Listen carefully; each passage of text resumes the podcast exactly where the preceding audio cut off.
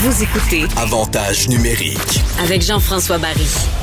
Cette semaine, il y a eu une controverse à Montréal. Vous savez, le Canadien a joué un premier match euh, de saison régulière euh, sans avoir de Québécois dans son alignement, donc en plus de 111 ans. Euh, bon, si vous voulez mon avis, c'est un concours de circonstances. il y a quand même Dano et Drouin à Montréal. Ça a donné que les deux étaient blessés en même temps.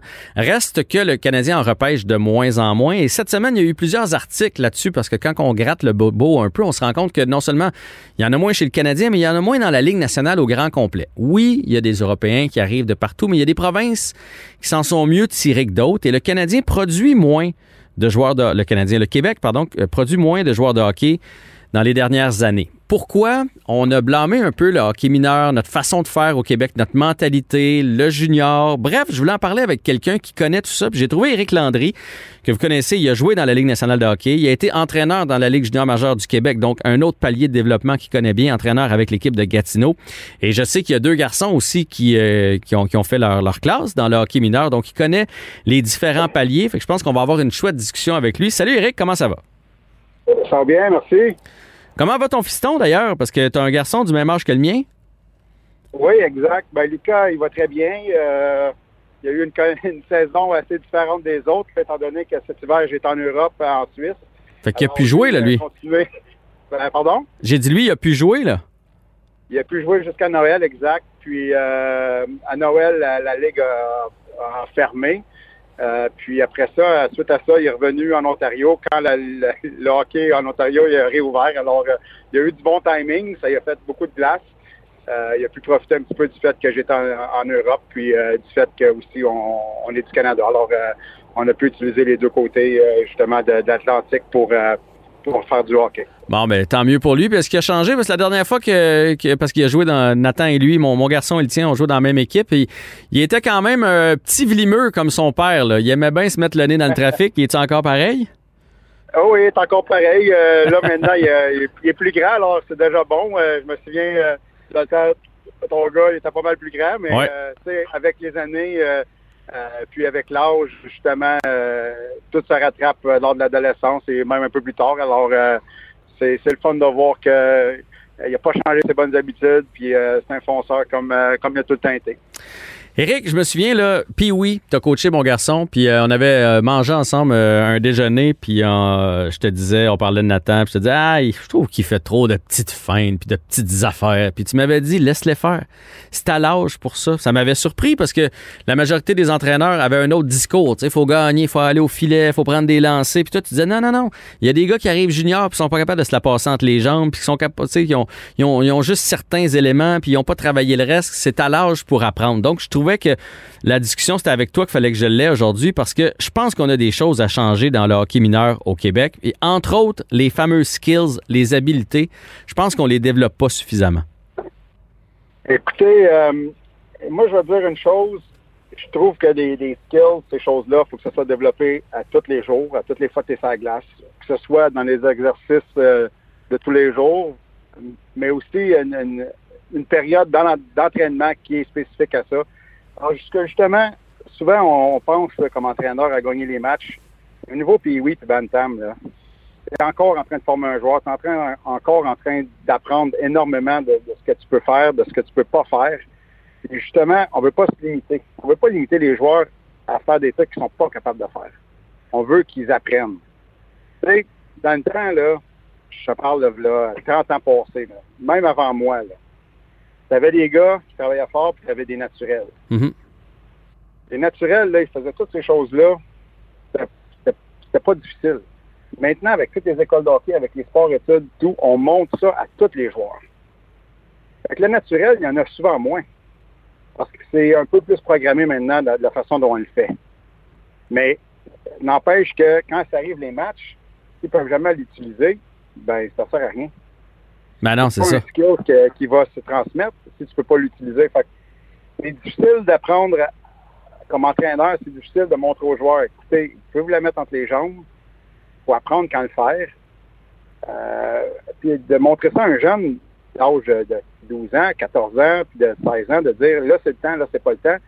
Il y a plein d'autres facettes du hockey à apprendre avant d'apprendre ça. Mais s'il le fait jamais, il va jamais être capable de l'amener dans un game puis de l'appliquer quand ça va compter. Mais ça, c'est. ça part aux entraînements. Ben, c'est Les ça. entraînements, s'ils le font régulièrement, ils, sont, ils deviennent bons à le faire, là, ils peuvent le mettre euh, durant les matchs. Mais si on peut le faire durant les entraînements, je ne conseillerais jamais à un joueur de le faire non plus. Il faut que tu apprennes à maîtriser le move avant de, de pouvoir le mettre sur la glace. Alors, c'est là que, comme entraîneur, comme développement, tu as besoin d'avoir le bon encadrement pour que le joueur apprenne réellement comment se développer comme il faut, puis comment le faire comme il faut, jusqu'à ce qu'il puisse l'appliquer comme il faut dans les matchs.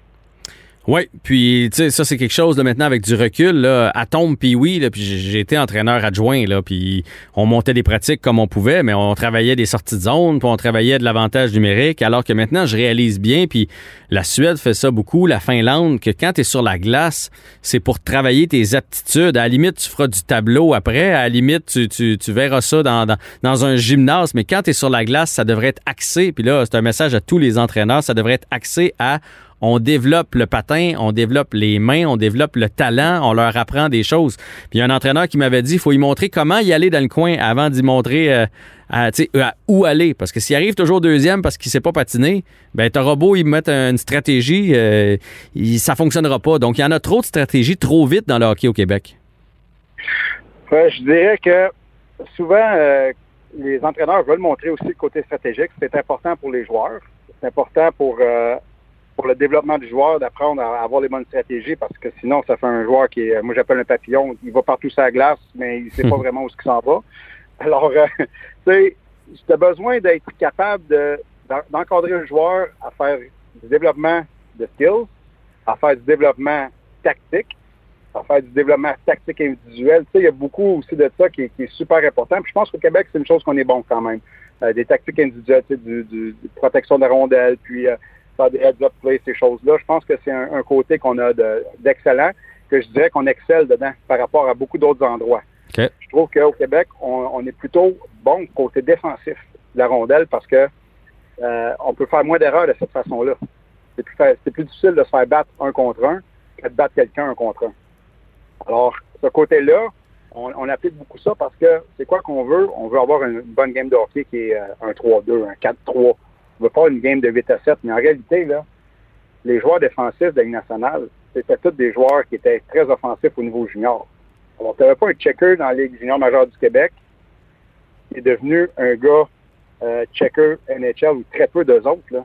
Souvent, c'est, puis un des meilleurs exemples, c'est Guy Carbonneau, qui était un excellent joueur de hockey junior majeur avec énormément de points. Puis dans la Ligue nationale, c'est un des meilleurs joueurs euh, défensifs. Mhm. Parce que dans le fond, pour te faire repêcher, il n'y a personne qui va te repêcher pour ton jeu défensif à la base. Il faut que tu aies des, des aptitudes. euh, puis après ça, on te transformera en, en hockeyeur défensif si jamais c'est le cas. Exactement. Tu sais, ça, c'est un. Philippe un Dano, c'est un bel exemple aussi. C'est un autre exemple. Il y, en a, il y en a plein de joueurs comme ça. Tu sais, je veux dire, si tu domines dans- au niveau de la Ligue junior majeure du Québec, si tu domines au niveau euh, midget 3, au niveau offensif, c'est un, c'est un plus. Là. Si tu fais très bien côté défensif, encore mieux. Mais si, euh, honnêtement, tu as juste du côté défensif, ça va être difficile de te faire valoir auprès des équipes de la Ligue nationale parce que tu fais pas beaucoup de points, parce que tu fais beau travailler fort, mais ça prend les points aussi qui vont avec. Hmm. Parce que les points ne font, pas juste figure de comment je pourrais dire, ils font pas juste montrer que tu fais des points puis tu manges la porte. Ils montrent que tu as des habilités, que tu as de la vitesse, que tu es capable de battre des joueurs un contre un, que tu as de l'imagination. Mais tout ça, ça vient dans le développement du joueur. Ah ouais, je comprends. Ça montre que tu comprends la game, puis éventuellement, si tu as te transformer en joueur défensif, tu vas la comprendre pareil. Euh, Est-ce de toute que. façon, dans la Ligue nationale, tu n'as pas le choix de bien jouer défensivement. Mhm. Les joueurs qui ont de la peine défensivement, euh, ils font des points, puis les entraîneurs veulent les faire jouer. Puis là, tout d'un coup, euh, deux, trois games en ligne ne font pas de points. Là, défensivement, ils sont moins bons. Là, ils se retrouvent en extra. Tu sais, c'est difficile, ce côté-là. Puis il y a plusieurs exemples comme ça dernièrement aussi qu'on peut voir dans la Ligue nationale, là, des joueurs qui ont de la misère à faire cette transition-là. S'ils font rien offensivement, ben, puis c'est leur seul game, qu'est-ce qu'ils ont d'autre à offrir? Ah ouais. C'est là que c'est là que c'est difficile. Il faut que tu sois bon défensivement, mais ça, ça arrive quand tu es plus vieux. Est-ce qu'on devrait mettre des entraîneurs, c'est quelque chose, c'est un débat qui revient souvent, des espèces d'entraîneurs qualifiés pour chapeauter, que ce soit des anciens comme toi, là, toi à Gatineau, ils ont été chanceux de t'avoir pendant un bout de temps dans le hockey mineur. Donc des gens comme toi qui chapeauteraient un peu des régions, des structures pour venir apprendre aux parents bénévoles, parce que ici c'est des parents bénévoles, puis ça va continuer d'être comme ça, mais au moins leur donner une base de comment monter une pratique, puis sur quoi travailler, puis qu'est-ce que sur quoi observer chez tel et tel joueur, puis des fois aller voir un match, puis faire, hey là lui là tu l'as laissé sur le banc parce qu'il est moins bon t'as pas d'affaire à faire ça parce que peut-être que dans quatre ans, il va être meilleur que les autres. Est-ce que ça, on mériterait d'avoir ça dans chacune des structures ou dans, dans chacune des régions du Québec? Bon, ça, c'est un sujet qui est très, euh, très complexe à aborder parce que je suis du côté des, entraîneurs qui ont joué. Ouais. Parce que ça deux côtés. Tu as des entraîneurs qui n'ont pas joué au hockey ou ils ont joué au hockey, mais un niveau qui, s'est arrêté au niveau Bantam ou oui ou euh, ils sont passionnés de hockey, mais euh, à un moment donné, que ce soit pour une raison euh, physique, qu'il n'est pas assez vite, n'était pas assez grand, il s'est blessé, euh, ils n'ont pas su continuer à jouer au hockey, mais ils sont passionnés du hockey, puis ça, c'est fantastique. Ça en prend. Mais moi, je crois fortement que les joueurs de hockey qui ont joué, eux autres, là, ils ont passé toutes les étapes. Ils ont joué Pee-Wee, ils ont dominé. Ils ont joué Bantam, ils ont dominé. Ils ont joué Major 3, Junior Majeur. Ils ont ils ont su c'était quoi être, sur le banc d'un junior quand tu vas pas bien. Ils ont su c'était quoi être dans la Ligue américaine, puis, euh, puis trouver des voyages longs, puis tu sais, d'avoir de la difficulté dans le hockey, mais quand même en, performant jusqu'à un certain degré, parce que c'est fou de penser qu'un joueur est, euh, est, en feu toute sa vie. Là, mm-hmm. Un joueur qui fait au moins 5-6 ans de hockey professionnel a des séquences que c'était difficile, il a dû s'en sortir, il a trouvé des moyens de le faire. Mais tout ça, c'est de l'éducation incroyable, justement, parce que tu l'apprends toi-même, tu es capable d'éduquer tout le, monde qui sont justement qui ont manqué cette éducation-là. Fait que ça, c'est un côté que je trouve qu'en Europe, ils ont très bien compris. En Europe, moi j'étais en Suisse euh, justement cette année. Euh, l'entraîneur à mon gars, c'est un ancien professionnel de 20 ans qui a, joué euh, en Ligue B pendant 15 ans de temps. Au niveau junior majeur, c'est un, le, head coach, c'est un joueur qui a joué 20 ans dans la Ligue A là-bas, comme c'est la même chose que la Ligue nationale, mais en Suisse. Eux autres, ils encadrent leur, coaching staff avec ça. Ils paient les anciens joueurs parce que eux, euh, notons que, moi j'étais justement à Ambry, euh, Ambry Piota, ben, tous les entraîneurs qui étaient là ont été formés. Ils arrivent du système Ambry. Et eux, lorsqu'ils étaient jeunes, au niveau, euh, au niveau novice, ils jouaient déjà pour Ambry. Au niveau Bantam, ils jouaient pour Ambry. Plus tard, ils ont été développés. Ils ont joué junior pour Ambry. ils ont appris à, jouer justement la Ligue A avec eux. Alors, cette équipe-là a formé les entraîneurs qui étaient des anciens joueurs qui, justement, qui, redonnent à, la société dans un certain sens, mais ils sont mhm. payés. Comme ben un professionnel. Ils s'occupent du hockey mineur, ils s'occupent d'une catégorie ou deux fois deux catégories, ils font du skill de certaines journées. Alors, euh, les joueurs sont très encadrés. Puis après ça, tu as les, le personnel de soutien qui n'ont pas nécessairement joué tous, mais qui sont là parce qu'ils adorent ça, parce qu'ils amènent une, flamme, euh, ils sont... Euh, il aime ça, il aime être dans le système, il aime, aider les gens. Alors, tu sais, ça fait une belle atmosphère de travail. Tu regardes en Finlande, c'est comme ça. Tu regardes n'importe où, c'est comme ça en Europe. Oui, mais on dirait. professionnel, puis eux, ils montrent, euh, ils montrent la voie aux autres. Mais on dirait qu'au Québec, c'est une espèce de chasse gardée. Hein? C'est une chasse gardée. Les parents bénévoles veulent pas justement que les pros viennent leur dire quoi faire. On veut garder le contrôle sur nos, équipes de hockey. Je, je dirais pas autant que c'est ça, mais si à un moment donné, il y a un joueur professionnel qui est là, puis euh, je vais te donner un exemple. Tu vas faire tes impôts. Tu vas aller faire donner tes impôts à un joueur de hockey, puis faire entraîner ton joueur de hockey à un, comptable. Non. L'inverse. Exact. Ça, c'est un exemple très, très, très facile. Fait que là, on arrive avec nos jeunes, où c'est la base, où c'est là qu'ils doivent s'améliorer le plus. Ben, pas s'améliorer, mais se développer le plus. Ben là, on va donner ce job-là, d'analyse et de tout, à quelqu'un ben, qui, qui a un travail de jour, qui va aller enseigner le soir. À l'opposé d'avoir quelqu'un qui, est là à temps plein, qui a extrêmement d'expérience, qui a 20 ans, 30 ans, parce que un joueur de hockey, il commence à 10 ans. Là. Ben oui. mais rendu à 30 ans, c'est bien plus que 10 ans d'expérience quand même. Là.